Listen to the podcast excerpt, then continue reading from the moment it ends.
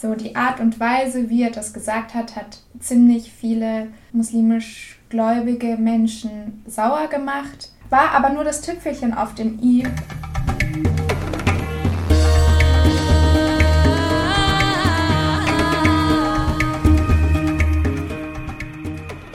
Thema: Der Podcast mit Jana und Lillian.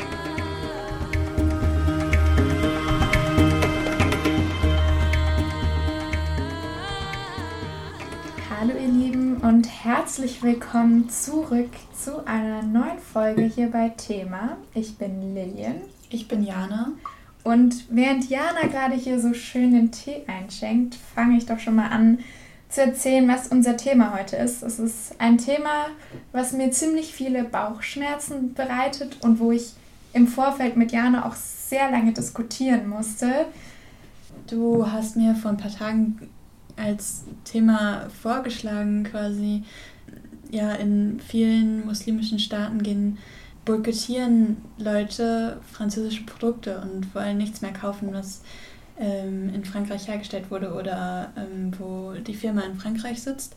Und ja, wir wollen einfach mal aufdröseln, was dahinter steckt und was da eigentlich passiert ist.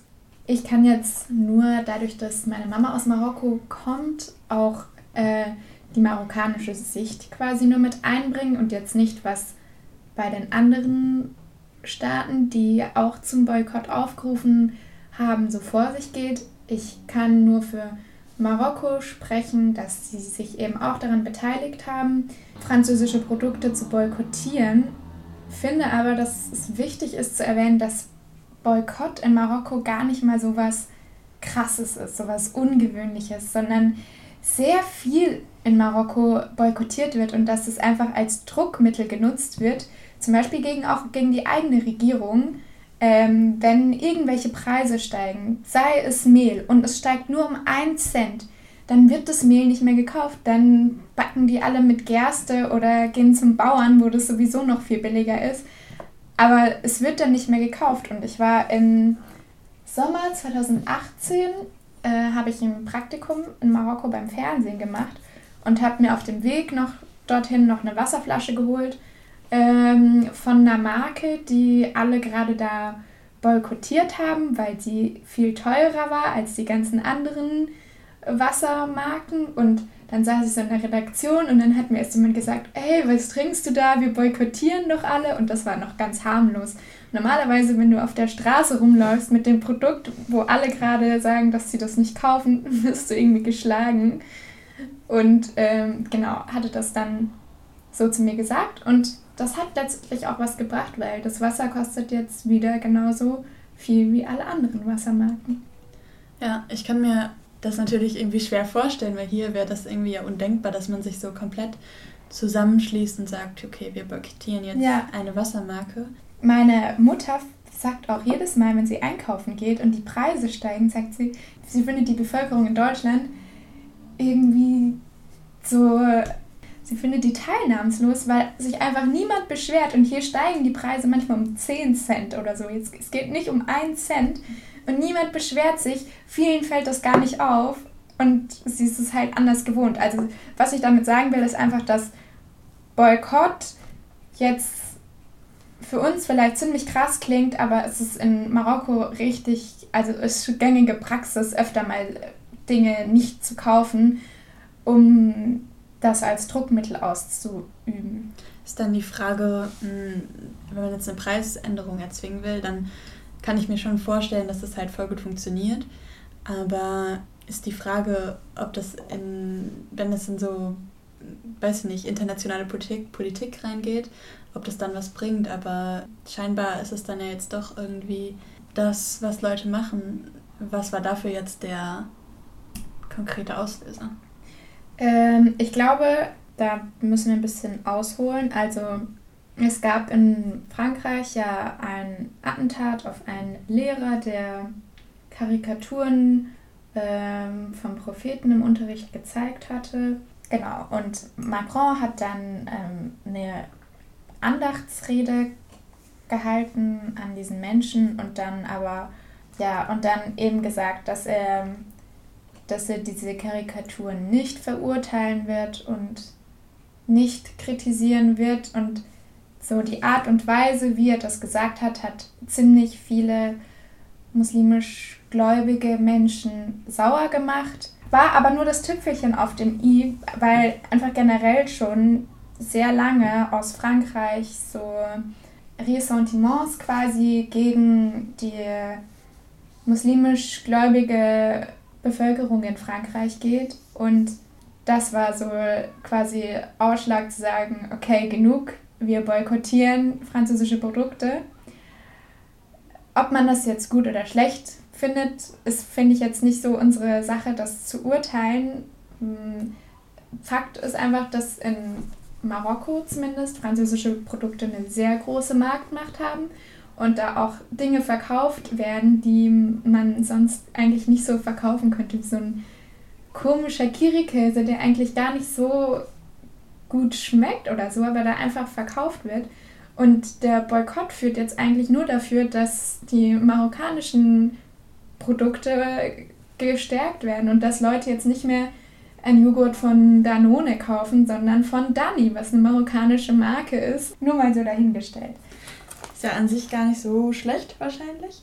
Aber es gibt ja auch irgendeinen Grund, warum Menschen so sauer sind. Und ich glaube, ein Großteil ist halt einfach, wie die französische Regierung mit solchen Anschlägen auch umgeht.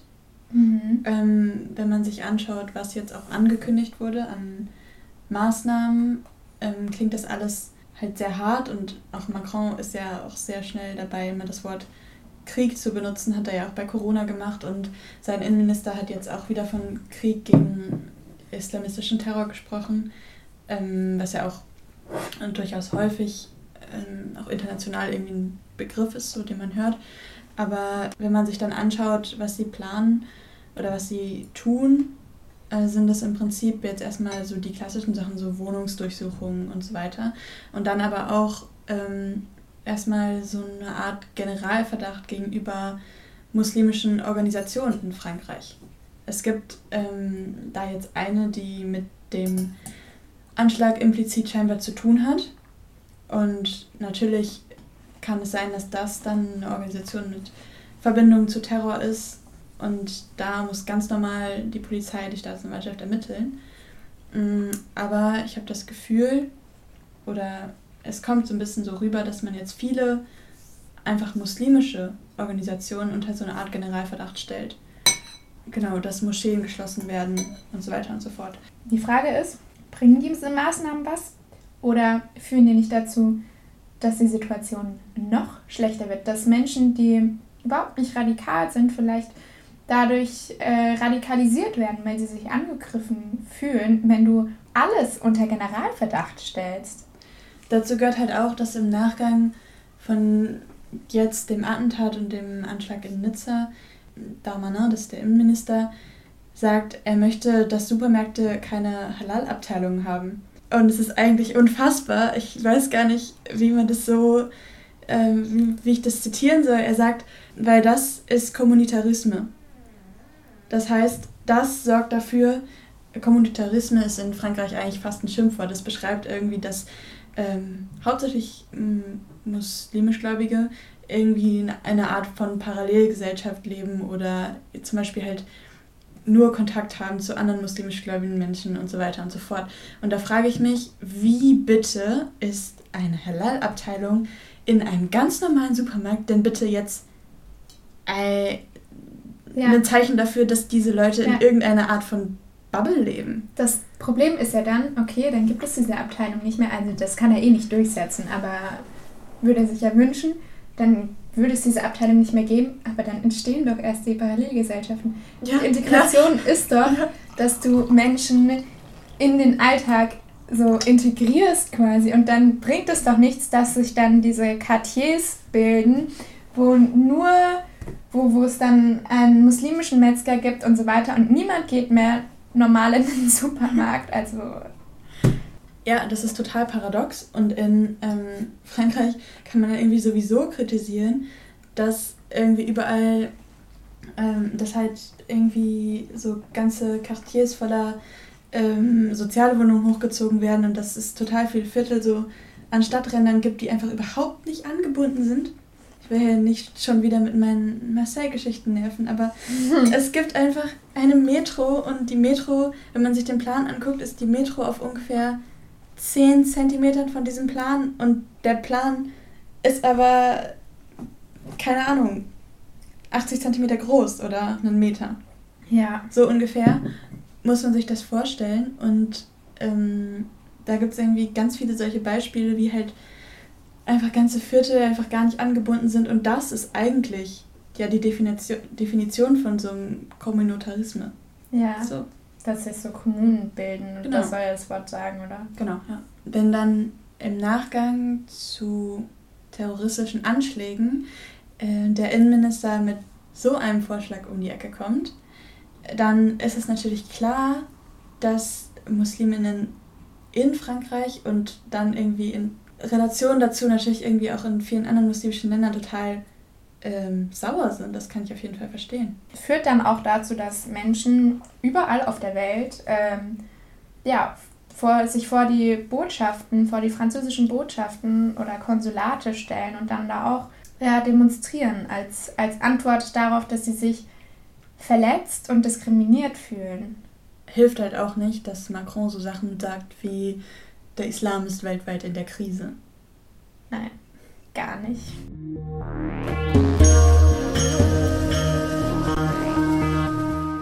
Ich habe halt das Gefühl, dass in Frankreich so Islamfeindlichkeit einfach total salonfähig ist. Und dass Macron ja nicht das extremste Beispiel, sondern ich weiß nicht, man muss eigentlich, ich weiß nicht, ich krieg das noch ein bisschen mit, weil ich zwischendurch nochmal so französische Fernsehsendungen schaue oder so. Und ähm, wenn man die einfach einschaltet, dann taucht immer wieder also ein Journalist auf, der heißt Eric Zemmour. Mm. Und er, er, er schreibt für, die, für den Figaro, das ist so eine konservative Zeitung. Und er sagt halt öfter relativ explizit, dass Islam gleich Islamismus gleich Terrorismus, das halt einfach faktisch falsch ist und irgendwie nur, dafür, nur dazu dient, irgendwelche Hetze zu verbreiten. Das stimmt, das ist doof, aber ich finde es, und Macron ist auch nicht so ein Extrembeispiel, aber er ist trotzdem Staatsoberhaupt ja, von einer Regierung. Und dann, äh, solche Menschen haben doch Leute, die reden für die schreiben, den kannst du doch nicht einfach. Also, das ist ja, alles, was er sagt, ist ja durchdacht. Das ist ja nicht so was, was sich aus dem Finger zieht, wo ich sage, macht nichts, dass er das gesagt hat, sondern alles, was er sagt, ist durchdacht und jeder Tweet, den er absetzt, ist auch durchdacht. Und dann finde ich einfach so, wie man damit umgeht. Man muss ja jetzt kein Moslem werden, ne? Aber es geht einfach darum, wie, wie er mit, der, mit dem Geschehnissen umgeht und dass er dann tweetet zum Beispiel kurz nachdem er übrigens selbst angefragt bei Al Jazeera ein Interview gegeben hat, rausgeht und dann wird getweetet, La laïcité n'a jamais tué personne, also die Trennung zwischen Kirche, Religion und Staat hat noch niemanden getötet, also weiß ich nicht, was ich dazu echt sagen soll mittlerweile. Ich gucke einfach nur zu und schüttel den Kopf. Ich muss auch ehrlich sagen, ich verstehe es nicht so ganz. Also klar gibt es in Frankreich, in Frankreich gibt es eben diese Stimmung, dass sowas halt scheinbar total salonfähig und sagbar ist.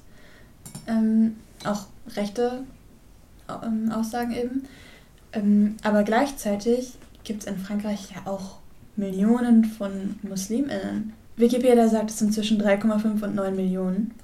Und ähm, Bei wie viel Einwohnern? 65 Millionen. 65 An Millionen Einwohnern ist das schon eine ordentliche Zahl. Das sind eine Menge. 10 Prozent. Genau, und ich finde es einfach auch seltsam, dass er sich dann als Präsident ist irgendwie ist das Aber nicht nur er, seine ganze Regierung. Ja, ja es gibt doch Schlimmere als ihn, den Innenminister zum Beispiel. Ja. Aber dass man, dass die sich halt als Regierung irgendwie, also entweder nicht verstehen oder es einfach nicht schaffen, diese Millionen von Musliminnen in Frankreich anzusprechen. Ja. Oder zumindest nicht zu, nicht zu beleidigen. Ja.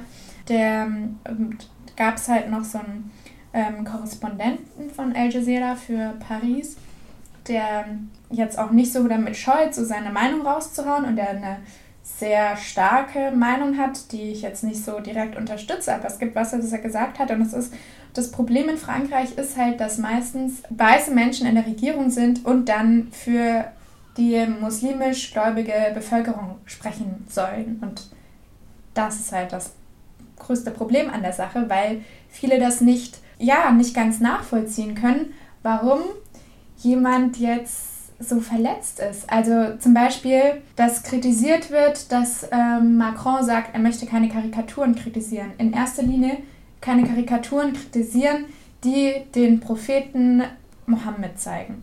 Und in erster Linie geht es ja gar nicht um die Karikatur und wie der da dargestellt wird und ob das Blasphemie ist, sondern in erster Linie geht es für muslimisch gläubige Menschen darum, dass, ähm, dass ein Bildnis existiert, dass sich jemand traut, ein Bildnis von dem Propheten zu machen, weil für Menschen, die diesen Glauben haben, eben der Prophet das Höchste ist. Der ist das Höchste nach Gott. Das heißt, äh, im Glaubensbekenntnis sagst du zum Beispiel, ich glaube an den einen Gott und ich glaube, dass Mohammed sein Prophet ist, der die Religion überliefert hat. Und das hat so einen krassen Stellenwert und das kannst du einfach nicht verstehen, wenn du nicht so gläubig bist und wenn du diese Religion auch nicht kennst. Ja, auf jeden Fall. Im Christentum gibt es ja im Prinzip dieselbe Regel, nicht ganz, ne? Ähm, aber du darfst dir kein Bild von Gott machen. Das ist dieselbe Regel. Und das Problem ist aber, dass ähm, es unter jetzt Christinnen in, in Deutschland, Frankreich genauso, ähm, ist es einfach nicht so präsent. Es gibt einfach unfassbar viele, ich würde behaupten, die große Mehrheit, die einfach gar nicht so gläubig sind und für die so eine Regel wie du sollst dir kein Bild von Gott machen, einfach nicht den Stellenwert hat. Und wenn das in der Gesellschaft einfach nicht so drin ist, dass man eben die, dass diese Regel so wichtig ist, dann versteht auch niemand, oder dann versteht man auch nicht, warum das jetzt für Musliminnen so ein großes Ding ist, obwohl es ja die gleiche Regel ist und für uns ist das ja kein Problem. So, und... Also jetzt hast du aber Gott mit dem Propheten verglichen, das wäre noch viel schlimmer. I'm sorry. Aber du weißt, was ich meine, ne? Ja, ja. Genau. Und... Ähnliche Regel. Ähnliche Regel, ja. Und bin mir sehr sicher, dass man rechtsstaatlich nicht verbieten kann, dass es Bilder Darum geht es nicht. Genau. Aber es ist ja ein Problem, wenn in der Regierung niemand ist, der versteht, warum das ein Problem sein könnte. Das wollte ich gerade sagen. Es geht darum, dass du, dass dir das bewusst ist und dass du sensibel dafür bist. Und wenn du ein Land regierst, wo 10% der Bevölkerung dieser Ansicht sind, dann musst du dafür sensibel sein. Und es sind ja auch Menschen, die dich ja wählen genau, oder genau. eventuell wieder wählen. Und das ist einfach dumm. Sorry, da fällt mir nichts anderes ein, als zu sagen, dumm. Ja, genau. Und ähm, das ist irgendwie so diese Stimmung, die halt aus der französischen Regierung kommt, wo ich total, wo ich glaube ich nachvollziehen kann, warum man einfach sauer ist.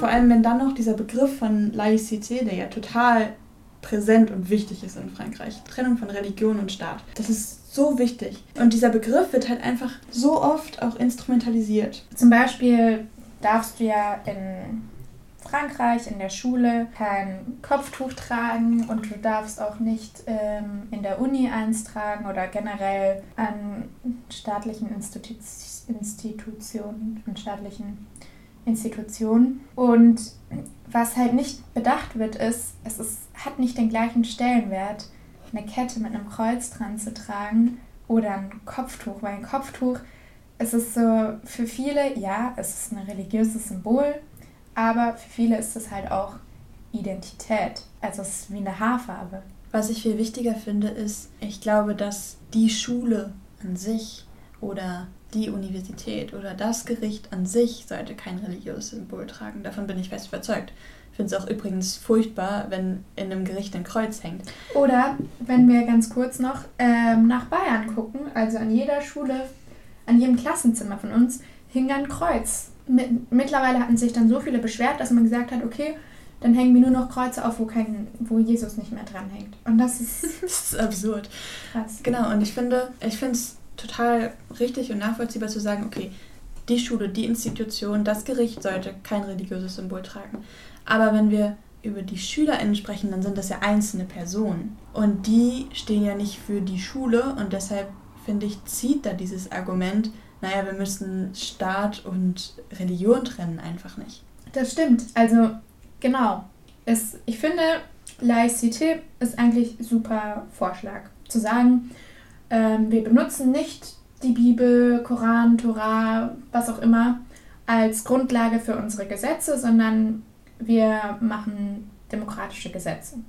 Super, ist nichts dagegen zu sagen, aber dann kann ich ja trotzdem aufgrund der demokratischen Gesetze meine Religionsfreiheit ausleben. Wenn man das komplett in den Schulen ausschließt, dann fehlt so die Wahrnehmung. Es fehlt, also ist es dann einfach nicht normal genug, genau. zu sehen. Genau, und dann wird es richtig unnormal. Und ich weiß noch, ich war einmal in der 10. Klasse mit ähm, einer aus der Parallelklasse im Kino. Wir kannten uns vorher nicht und ähm, wir haben so Kinogutscheine von der Schule bekommen, weil wir uns für die Fünftklässler engagiert haben. Dann haben wir gedacht, okay, lass uns zusammen ins Kino gehen. Und dann auf dem Weg dorthin habe ich also ein bisschen erzählt über Ethikunterricht und ähm, ja, dass ich muslimischen Glaubens bin. Und dann hat sie einen Schritt zurück gemacht und mich sehr schockiert angeguckt und war so, oh mein Gott, zum Glück trägst du kein Kopftuch. Und für sie war halt Kopftuch direkt Unterdrückung, islamistischen Anführungsstrichen, was auch immer. Und ich habe mich danach nie wieder mit ihr getroffen. Genau, da sehe ich halt das Problem darin, wie wir manche Begriffe verwenden. Weil wenn wir von einem politischen Islam sprechen und damit eigentlich Extremismus oder Dschihadismus machen, dann ist das ein Problem. Die Frage politischer Islam ist ja irgendwie so ein, naja, politisierter, politischer Begriff ich, ich habe irgendwie immer noch nicht ganz verstanden, was eigentlich damit gemeint ist, weil als ich es das erste Mal gehört habe, habe ich gedacht, okay, das heißt, dass in einem Land die Regierung oder in einem Land, dass in einem Land ähm, die Gesetz, der Islam das Gesetz ist. Dass dann, dass der Islam politisch politisch ist. Ja, was so, ja auch in vielen Ländern so Definition. ist. Und dann, und als ich das das erste Mal gelesen habe, war es wahrscheinlich in irgendeinem Artikel, aber im nächsten Satz ging es um Mädchen, die Kopftuch tragen und ich war, Moment, irgendwas passt da nicht. Warum ist es jetzt ein politisches Statement oder politischer Islam, wenn sich jemand entscheidet, ein Kopftuch zu tragen? Und wenn dann auch noch damit einhergeht, okay, Kopftuch ist äh, jetzt äh, radikal äh, islamistisch und äh, dann auf der nächsten Stufe sofort auch Terrorismus, dann wird es natürlich total kritisch. Ja, weißt du, warum ich Journalistin werden will?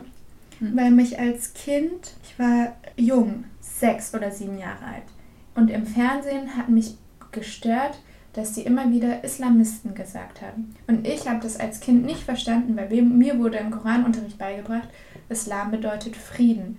Und es war für mich einfach so ein Begriff, der, okay, sechs, sieben ist zu krass, vielleicht war ich älter, neun oder so. Bestimmt war ich älter. Hm. Okay, mit neun. Und dann eben dieser Begriff Islamist, und das hat für mich überhaupt keinen Sinn ergeben, wenn Islam doch Frieden bedeutet, die Friedensstifter sind, aber die Anschläge machen.